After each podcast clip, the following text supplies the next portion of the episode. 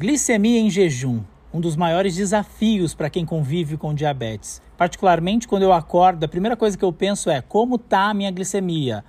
A sua anda muito alta em jejum? Por que isso está acontecendo? E qual é o valor ideal da glicemia em jejum? Eu vou responder todas essas perguntas nesse podcast. Então fica comigo. Eu sou o Tom Bueno, um diabético. Essa semana eu postei uma caixinha de perguntas lá no Instagram perguntando como estava a glicemia em jejum. Centenas de pessoas participaram, muitas dizendo que a glicose estava alta e pedindo ajuda, querendo saber qual era o valor ideal e o que poderia estar por trás dessa glicose alta. Eu conversei com a Denise Franco, endocrinologista, para saber se tem alguma questão, por exemplo, quem usa insulina, da insulina basal, que é aquela insulina de liberação lenta e ela vai trazer agora para gente algumas explicações. Escuta só. Pois é, Tom. Será que essa glicemia de jejum ela realmente reflete o meu basal? Antes da gente fazer mudanças drásticas ou fazer ajustes de dose de basal, eu preciso primeiro checar o que aconteceu antes de dormir. Então, para eu ter certeza que é um problema de basal, eu vou lá voltar para a noite, checar se a minha dose de é, ajuste do jantar ela ficou boa. Por exemplo, se eu janto lá por volta das 8 horas da noite, 7, 8 horas, será que duas horas depois a dose que eu apliquei de insulina para corrigir aquele jantar foi suficiente? Então, antes da gente fazer mudanças na dose, eu vou ver o que está acontecendo nos últimos dias anteriores.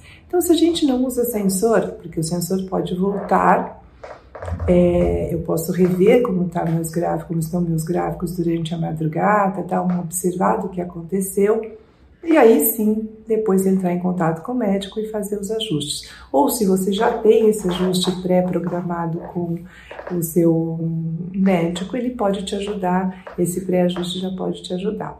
A outra coisa é rever, então, se eu não tenho se for uma coisa esporádica, os últimos dias eu não estou acordando com essa glicemia tão alta, eu vou dar uma checada então nesse meu horário do jantar. Tem outra coisa que é importante, saber se a gente fez atividade física, se não fez atividade física no dia anterior, porque isso pode ter um reflexo, sem dúvida, na minha glicemia de jejum. Então, quando eu olho uma glicemia de jejum, Tom, eu preciso é, ter em mente é, o que está acontecendo antes. Novamente vem aqui um dado muito importante para a gente, né? Utilizar a, a referência da monitorização do que aconteceu, a gente aprender com o que aconteceu no dia anterior e aí sim fazer as mudanças no tratamento. Então, então vamos dar uma dica aqui para o pessoal. Glicemia de jejum alterada, ela vem sendo frequente? Olha para trás, Olha o que aconteceu antes de dormir. Faça a ponta de dedo, ou se você não está tá usando um sensor de glicose, vem observando como vem sendo a tendência nos últimos dias durante a madrugada.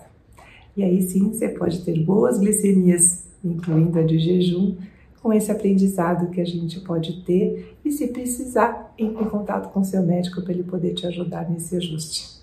E boas glicemias, não é, Tom?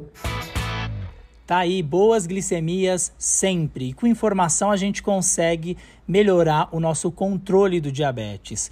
E eu queria compartilhar com vocês que é muito importante saber né, o valor exato da glicemia, o valor que tem que acordar né, em jejum, para que a gente busque cada vez mais né, ajustar o tratamento. E segundo a Sociedade Brasileira de Diabetes, a glicemia em jejum ideal ela varia de 80 até 130. Isso não funciona para gestantes, tá? Gestante, esse valor é um pouquinho mais rígido, mas é importante a gente saber esse número, né, e essa margem para que a gente tente melhorar cada vez mais. Só para vocês terem uma ideia, essa noite, só para vocês terem uma ideia, eu acordei hoje com ela 123. Esse número eu consigo estar dentro da meta, né? Mas eu vi pelo sensor que durante a madrugada inteira eu tive hipoglicemia, ou seja, algo aconteceu na noite passada e que eu preciso ajustar. Por isso é tão importante monitorar e saber o que está acontecendo e também saber qual é a meta. Então fiquem ligados aqui no podcast Um Diabético. A gente se encontra na semana que vem. Boas glicemias!